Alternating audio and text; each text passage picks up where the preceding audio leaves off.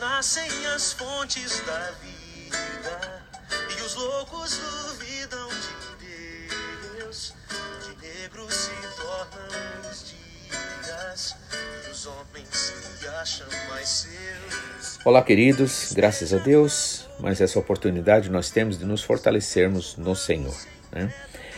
E como prometi, eu gostaria de falar um pouco sobre a vida de Namã, uma história na Bíblia que se encontra no livro de 2 Reis, capítulo 5, que fala de Namã, que é um chefe do exército do rei da Síria. E ele tem algo aqui que nós podemos aprender com ele. Amém? É... O versículo 1 diz assim: E Naamã, chefe do exército do rei da Síria, era um grande homem diante do seu senhor e de muito respeito, porque por ele o Senhor dera livramento aos sírios, e era este um homem valoroso, porém leproso. Né? Então aqui é muito interessante que nós já notamos algumas coisas que é, precisamos observar. Por exemplo, ele era um grande homem né, diante do seu Senhor. Ou seja, diante dos homens, né, existem sim os grandes e pequenos, mas diante de Deus, todos nós somos iguais, pelo menos dentro dessa questão é, natural humana. Né?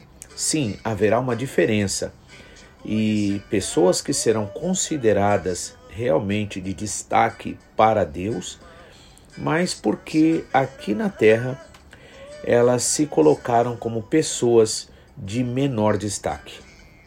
Por exemplo, como Jesus Cristo disse, que aquele que quiser ser o maior no reino dos céus, que seja o menor aqui na terra.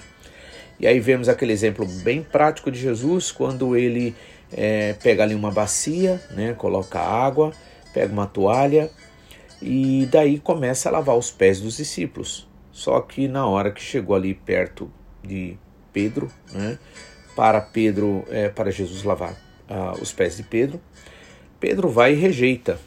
E ele diz: Não, Senhor, o que? O Senhor vai lavar os meus pés? De maneira nenhuma, nunca lavarás meus pés. Né? E ele disse isso porque baseado no conceito de liderança que ele tinha né, na mente. A maioria de nós, muitas vezes, tem um conceito de liderança errado. Achamos que ser líder é, é algo que nos promove, é algo que é, é, nos, nos exalta, né? E na verdade, no conceito de Jesus Cristo, a coisa é totalmente diferente, né? Que um líder ele existe para servir. Né? Ele colocou até um exemplo, por exemplo, no caso de um garçom né? Quando está servindo, aquele que está servindo, né? E eu imagino a situação cômica que seria você contratar um garçom, por exemplo, para uma festa que você desce e aquele garçom está lá é, oferecendo para os outros, né? Servindo os outros e também ele pega e ele também come. Então, por exemplo, naquele momento que o, o garçom está servindo, ele só tem que servir apenas, né? é, fica fora de, de sentido ele ficar ali se servindo também, né? A coisa ficaria até, vamos dizer assim, um tanto banal, né? E aí, no caso, né, a ideia é aquele que está é, servindo, né?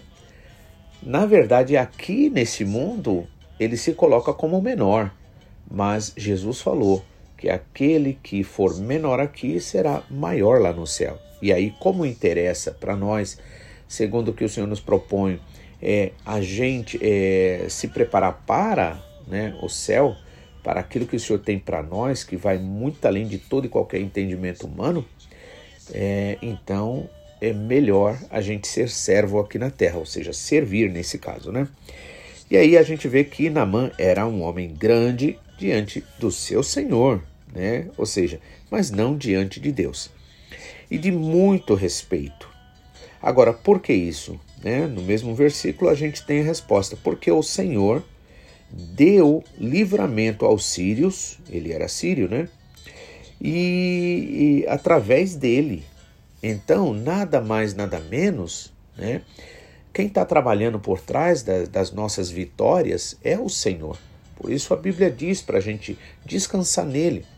Por isso o objetivo do Espírito Santo trazer a palavra para que a gente tranquilize o coração. Porque uma das maiores dificuldades nossa é a gente descansar. É preciso descansar, é preciso crer. Veja que quando a gente confia em alguém, a gente espera. A gente sabe que a pessoa vai realmente atender a nossa necessidade ou ao nosso pedido. Mas quando não confiamos, né, ficamos apavorados, o coração fica apreensivo, né? Vem os medos, as preocupações, a ansiedade, a angústia, né? Por isso é importante a gente ter isto bem em mente, de que quem nos dá vitória é o Senhor. É como o Salmo 20, 127 nos diz: Se o Senhor não edificar a casa, em vão trabalhem os que a constroem. Se o Senhor não guardar a cidade, em vão vigiam os, os soldados, né, o exército.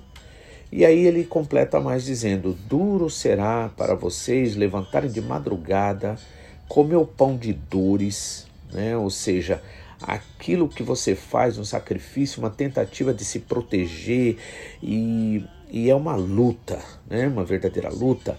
Ou seja, na verdade é algo que não tem paz. Né? Paz real, verdadeira, só existe mesmo quando você coloca todas as suas necessidades, dificuldades, preocupações né?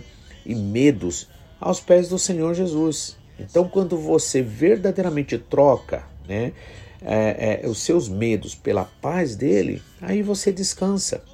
E aí o interessante é que aí os seus olhos se abrem e você vê portas e saídas. Por isso a Bíblia né, se esforça, Deus se esforça através da Bíblia para nos comunicar a importância né, deste ato vital de a gente realmente se entregar para Ele. Então, esse homem era muito grande, muito respeitado, né? As pessoas só olhavam a vitória a partir dele, né? Mal sabiam, compreendiam que o Senhor é que tinha dado vitória para ele. E aí, só que tem um problema, esse homem, ele era valoroso, respeitado, honrado, né? Invejado talvez muitas vezes, com certeza, porém leproso. E se a gente for parar e pensar, irmãos, na questão da lepra naquela época, a questão da lepra naquela época era muito pior do que a AIDS hoje em dia, e de que mesmo quando começou a AIDS, né? É, porque devido muito à questão da informação sobre saúde, sobre muitas, muitos aspectos, né? Assim que hoje nós conhecemos, na época era desconhecida.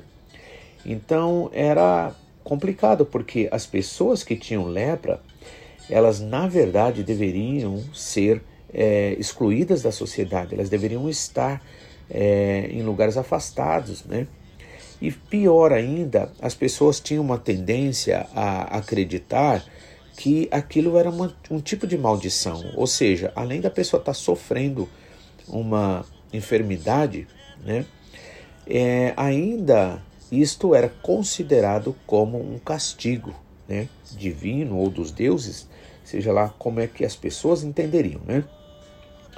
No entanto, é, nós naturalmente, irmãos, temos essa, somos assim, né? Por isso que quem é Namã nesse caso? Muitas vezes é eu, é você, somos nós, né? Muitas vezes as pessoas olham para você, olham para mim e sempre vai existir gente, gente para nos admirar. Com certeza vai existir. Tenha certeza disso. Nem que for nossos pais nossos irmãos, amigos ou outras pessoas. Mas não importa o quanto as pessoas podem nos admirar, a grande realidade é que nós somos namãs. Muitas vezes somos respeitados, valorizados, reconhecidos, mas só nós muitas vezes sabemos e aqueles que estão mais próximos de nós é que sabem as nossas dores, os nossos fracassos, as nossas dificuldades. Então veja só, lá fora todo mundo reconhecia o valor e respeitava Namã, no entanto, é, dentro de casa sabia-se quem era ele. E é por isso que eu digo graças a Deus. Muitas vezes nós não temos muito amigos, pelo menos em termos de pessoas mais próximas, mais chegadas, bem chegadas, né?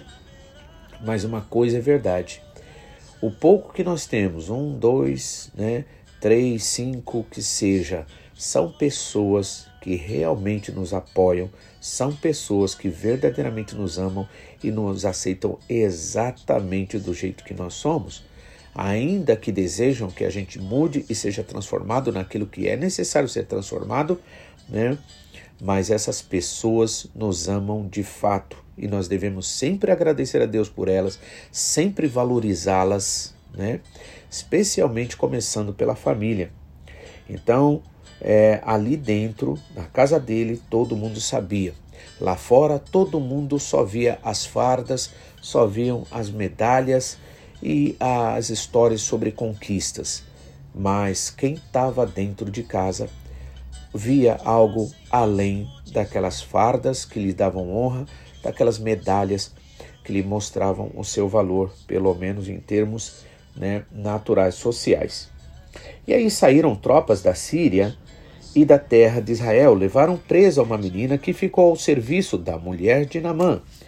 E disse esta menina à sua senhora, ou seja, essa menina que é levada é, como escrava, por assim dizer, escrava de guerra, ela vai servir justamente na casa de Namã. Fica ali a serviço da mulher de Namã. E olha como Deus faz as coisas, olha como Deus é maravilhoso, né?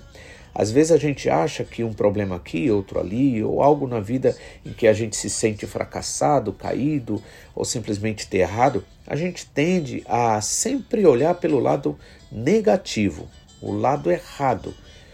E muitas vezes, por faltar conhecer esse Deus de amor, o Senhor Jesus, muitas vezes por acatar uma religião que dita o que você tem que fazer, o que você tem que deixar de fazer, o que te condena, que te condena, que te.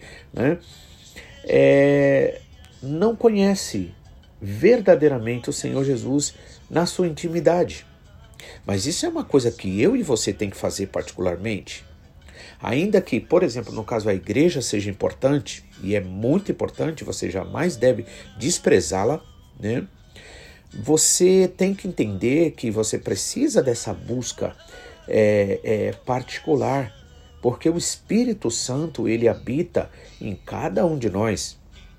Então, é, e aquela menina, né? Ela é levada, se você olhar o, o cenário é, natural, é, social, você vai ver injustiça. Poxa vida, o que, que aquela menininha fez para ser levada como escrava? Né? Mas Deus cuida, irmãos. Deus cuida, tenha certeza disso. Talvez a sua preocupação é pelo filho, é pela filha. Tenha certeza de uma coisa: será que você é capaz de crer que o Senhor Jesus ele é fiel para cumprir a palavra dele e que ele está cuidando dos seus? Mesmo que as coisas apare que estão erradas. Continue crendo, ouse crer que o Senhor está no controle, e é isso que está acontecendo. É aquela menina, com certeza, ela estava sendo cuidada. E ali o Senhor sabia o porquê era importante para que aquela menina eh, fosse ali. Porque, por exemplo, Jesus disse: "Bem-aventurados humildes", né? Ou se que se a gente e que a gente deve ser como as crianças né, que sabem perdoar, que sabem deixar para trás, que sabem não ficar guardando uma bronca no coração, uma coisa errada que os outros fizeram. Quem, quem age assim, quem vive assim como criança, e Jesus disse: se vocês não se tornarem como criança, vocês jamais podem entrar no reino dos céus. E exatamente aquela menina, ela vai para lá, para exatamente o lugar desse grande homem, né, socialmente falando. E esta menina com certeza tinha o seu coração puro, né, como de uma criança, que sabia não ficar é, murmurando, reclamando, olhando mal, querendo dar o troco. Talvez se fosse uma outra pessoa mais velha, com certeza a pessoa teria muita bronca e quem sabe queria até matar o próprio Namã por ter conquistado o seu povo, mas essa menina não. Ela tinha um coração puro. Amanhã nós vamos continuar sobre esse assunto, mas eu só quero lembrar o que Jesus Cristo disse: Felizes são os puros de coração, porque eles verão a Deus. Que o Senhor abençoe você e dê um ótimo dia em nome de Jesus.